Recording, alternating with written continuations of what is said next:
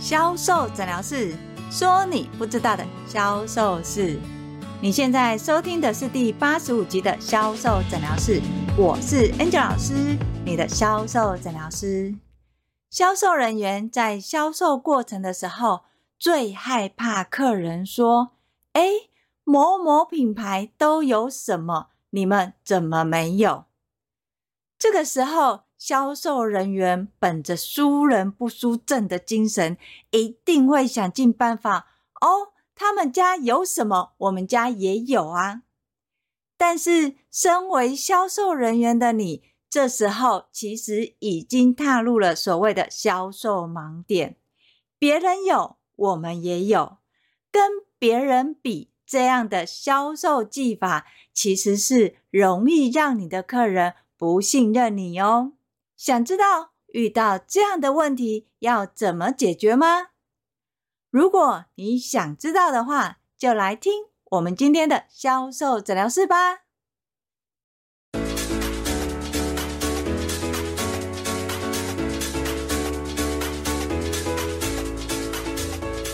大家好，我是 Angel 老师。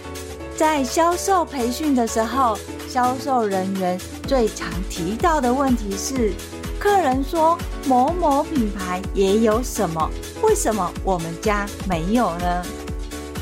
身为销售人员，最害怕客人说别人家有什么，我们家却没有。当客人提出这样的问题的时候，销售人员总是会很害怕。正因为我们没有，所以客人就会选择别人。但是，面对客人提出这样的问题的时候，身为销售人员的你，反而不应该正面回答客人的问题。可是，老师，当客人说别人家有什么的时候，我们不回答，要回答什么啊？没有错，销售人员其实很容易会因为客人提的问题。回答表面问题，还记得 Angel 老师有说过吗？当客人提出问题的时候，你要先听懂这个问题背后的目的跟行为是什么。像是客人觉得哦，你们卖得太贵了，那这个太贵是真的太贵吗？还是有其他的原因？例如，像客人因为有上次购买的经验，所以他认为这次的活动一点也不优惠，才会提出所谓的太贵。当你知道客人说这句话的原因跟目的之后，你的回答才可以满足客人想要听的答案。所以，当你的客人提出某某品牌或是别人都有什么的时候，身为销售人员的你，就要先听懂客人为什么会说这句话。通常我们常遇到的情况是，客人对于你的品牌跟商品太过于陌生，也就是说，客人根本没有用过你们家的商品，可能连你们的品牌听都没听过。这时候，客人会拿出他听过或是有购买过的商品，他的知识内容来询问消费者。当这个时候，消费者如果是努力的去说服我们跟你买的品牌其实是差不多的，而且效果更好的，试想一下，如果你是客人，你会相信吗？没有错，绝大多数的客人。会因为陌生产生不信任，就算销售人员说的灵活灵现，这个品牌跟他现在用的效益跟效果多好，客人还是会从这当中提出质疑。而最常见的质疑的问句就是：我现在用的品牌，它里面好像有什么配方？又或者是我现在用的商品，好像有什么样的技术跟特色？那么你们家有吗？在这个时候，身为销售人员的你要做的，不是马上告诉客人有或没有，如果你告诉客人我有啊，而且我们的效果跟我们的东西比你讲的这一家还好，客人会相信吗？一定是还是保存的怀疑嘛，又再提出第二个问题或是第三个问题。所以为了避免客人产生的不信任，甚至于提出更多的问题来反驳你商品的优点，身为销售人员的你，听到客人的疑问的时候，不是直接回答有或没有，是或不是，好或不好。你要先懂客人提这句话的目的跟背景是什么。当客人问你：“诶，我现在用的它有什么样的成分？你们家有没有？”你要先让客人知道为什么客人会觉得这个成分很好，甚至会是习惯用它。这时候，身为销售人员的你要去告诉客人。你会觉得这个的成分很好，或是说你在使用这个商品，你觉得好用的原因，主要是因为你现在的状况是什么？所以你要跟客人解释的，或是说明的，不在于商品本身，你要从商品的差异性去切入，告诉客人。客人现在有的商品的特色跟使用的状态，而对照你们家的商品现在使用的状态跟特色，跟客人现在用的商品有什么是雷同的？要记得哦，先从客人的已知，你才能带到客人的未知，甚至于引领客人。去了解商品本身的优势，所以当客人提出我现在用的东西有什么，我觉得很好用，赶快把它接下来连到你们家的东西。你这个东西觉得很好用，是因为你在使用的状态是什么？我们其实也有发现这个问题，所以这个的商品特色在我们的使用上是我们第一个重视的。把客人原本觉得好用的，把它连接到你的商品，再从你的商品里面找出你商品的差异性。要记得哦，要讲的这个差异性是能解决客人的问题，而这个差异性它才会是这个商品的优点。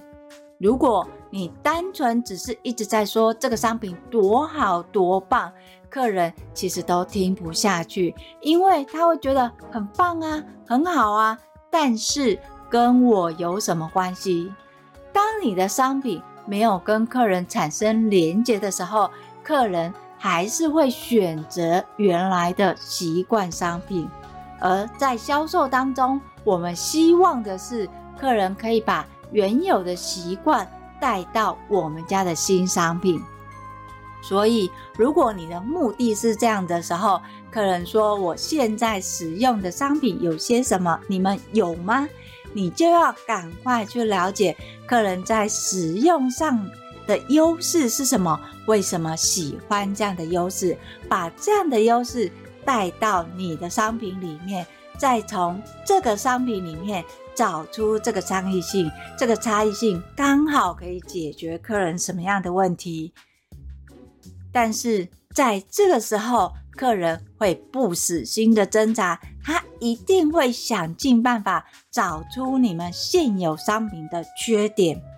像在保养品，客人会说：“可是你们这个好油，好闷哦，我觉得擦起来一点都不舒服。”偏偏你卖的又是属于精华油，油的质地是避免不了的。当你的客人在找这个商品的缺点的时候，身为销售人员的你，请你不要很直白的说，因为它是油，所以它会油是正常的。千万不要，你要把客人认知的缺点，把它转成优点。像是刚才 Angel 老师有说过啊，你必须要知道客人现有的问题跟使用的状态是什么。如果客人对于这个商品的特色，他觉得它是一个很大的缺点，像是擦起来又油又闷，我一点都不喜欢。你要让客人理解的是，为什么会有这样的发明出现，而这个发明跟客人又有什么关系？例如，客人说：“我觉得这个好油、好闷。”你可以这样说：在季节转换的时候，我们皮肤的皮脂膜是比较薄的，所以你会发现你的皮肤容易泛红，或是有瘙痒的这种情况。这个来自于你皮肤的防御度不够。如果你擦得过于清爽，它反而是没有什么功效的。这也是这个商品它的质地的特色。它的质地可以在让你上上去的时候，立刻形成一个防护膜。在刚开始，你可能会觉得不太习惯这个的质地，但是经由皮肤的按摩跟吸收，它反而会融入你现有的状态，甚至于呢，改善你现在不舒服的一个情况。先让客人理解。这个质地的优势跟客人的关联之后，再教客人去体验这个商品的质地的优势。像是你可以教客人怎么样使用，不会有闷闷跟油腻的感觉。所以，当你的客人对你的商品提出缺点的时候，不要去跟客人一直。放大商品的优点，客人是完全听不下去的哦。你要先针对客人的状态或是客人的问题，连接商品的特色，把商品的特色的缺点转成优点，而这个优点才能解决客人当下的问题。当客人理解的时候，他一定又会再产出。第三个问题，而这第三个问题，你就不要再去连接客人的问题呀、或是放大客人的需求啊，你可以直接创建一个情境，承接情境，而这情境就是在于客人实际上使用的状态，客人在使用这个商品的时候是什么样的行为模式。很多销售人员在教客人使用的时候，常常会太认真教客人了，反而会让客人觉得啊，好麻烦哦！我为什么先要做一，才能做二，才能做三？我不能直接跳到三吗？当你的客人对于你所教学的，或是你认为很重要的步骤要做的时候，有些客人。会认为这个不在他的习惯当中，不管这个商品效果多好，他也会因为使用的状态而造成商品效果的落差。所以在你跟客人连接，客人也有购买意愿，你告诉客人这个商品可以解决他什么问题的时候，请你接所谓的情境状态，你要让客人知道，实际上。回去使用的情境是什么？帮你的客人重新建构情境。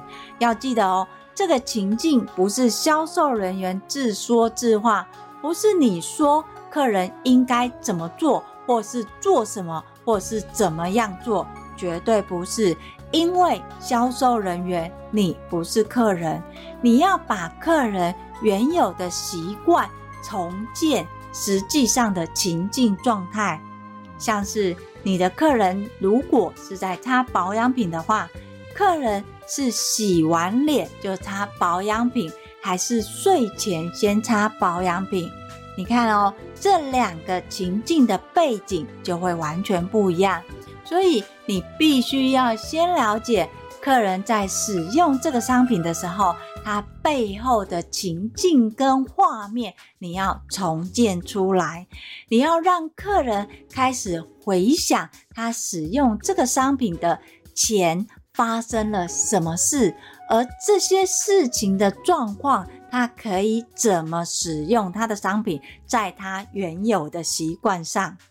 很多时候，销售人员在教客人使用商品，又或者是想要带入所谓的情境使用的时候，常常会变成销售人员自己的使用情境。像是销售人员，他可能自己习惯怎么样，又或者是自己在使用上的时候状态是什么样，他会直接教导客人。但是这个并不是客人实际上使用的情境。你可以分享你的经验，但是你要先建构出来客人原本的使用情境。当客人原本的使用情境还原的时候，他就会开始产生对商品的一些疑问，像是我家里还有商品，那这个我要在哪一个步骤使用？好，同样的这个商品，在我使用的状态，它的质地或是它使用的方式，可能跟客人原本的习惯是不一样的话，那这个时候客人又要怎么使用？当客人提出这样的疑虑的时候，销售人员，你这时候你才可以分享你的经验值，又或者是教客人使用上的秘诀跟技巧是什么。当销售人员告诉客人整个使用的情境跟状态，遇到问题要怎么使用，或是这个商品回去会遇到什么问题，可以怎么解决，这些。才是一个完整的情境的使用，客人的画面跟感受会停留在使用商品跟解决他的问题。只要你的客人思维放在解决问题上，你想你的客人还会在乎你的商品有什么，或是你的商品没什么吗？我想这些都不是重点吧。所以，身为销售人员的你，遇到客人跟你提问说：“诶，别人有什么，你们有没有？”的时候，要记得绝对不要着急的马上回应说：“诶，别人有什么，我们也有啊；别人有什么成分，我们也有；别人有代言人，我们也有；别人有广告，我们也有。”这时候，你就落入了客人的陷阱。客人会因为你们有。他也有，那同样有的状态，为什么要买你们家呢？因为我们家卖的比较便宜呀，因为我们的价格比那一家还便宜呀。诶，如果你是这样的话，你是不是在教客人比价跟杀价呢？当你在教你的客人比价跟杀价的时候，客人回头过来看。就不是看你们商品的优点哦，他会看好，那你们便宜便宜多少？你们什么样的活动又在优惠？当客人是用这个角度来看你的时候，你觉得当你没有活动的时候，又或者是你出现比较高单价的商品的时候，你的客人会跟你买吗？我相信很难。这也是为什么很多销售人员会认为，如果我们今天没有活动，客人就不买；如果我们今天卖的比别人贵，我们就卖不动的原因。因为当你流于表格比价的时候，别人有什么，我们有什么；别人有什么，我们也有的时候，客人看的是什么？客人看的是价格，而这个价格是谁交的？销售人员教的嘛，所以当你的商品没有活动的时候，你怎么样去强化客人跟你的粘着力，其实很困难。所以，就算你的商品比别人还便宜，你在跟客人互动的时候，绝对不是拿价格来去说服客人跟你买，因为当你的价格优势没有的时候，你要拿什么跟别人竞争呢？这也是 Angel 老师一直在教销售人员的。面对客人，你最不能说的是“因为我们比较便宜”。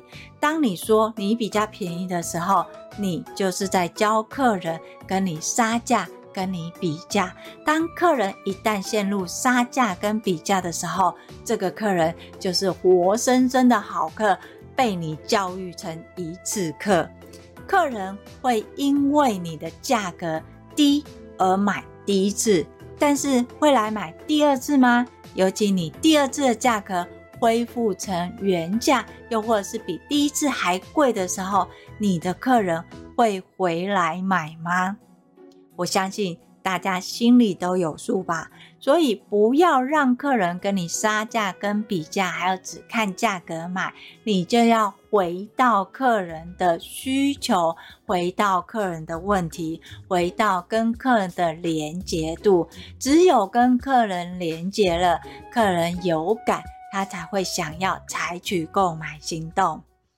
好，如果你在听了 Angel 老师今天跟大家分享的销售盲点，别人有。我们也有这个话术不能说吗？那要怎么改？你还是听不太懂的话，没有关系，你可以跟我约一对一的销售咨询，我会检视你在销售过程当中，你的销售优点是什么，从你的优点去跟客人连接，让你的客人不跟你杀价。当然。如果你想要学到更多的销售知识文的话，欢迎你搜寻 FB 的天使美学销售，那里只要有上班日都会更新哦。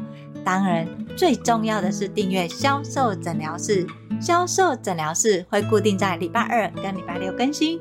礼拜二会讲销售盲点有什么，礼拜六会教你销售魔法有哪些。今天的销售诊疗室就跟大家分享到这里，我是 Angel 老师，我们下集见，拜拜。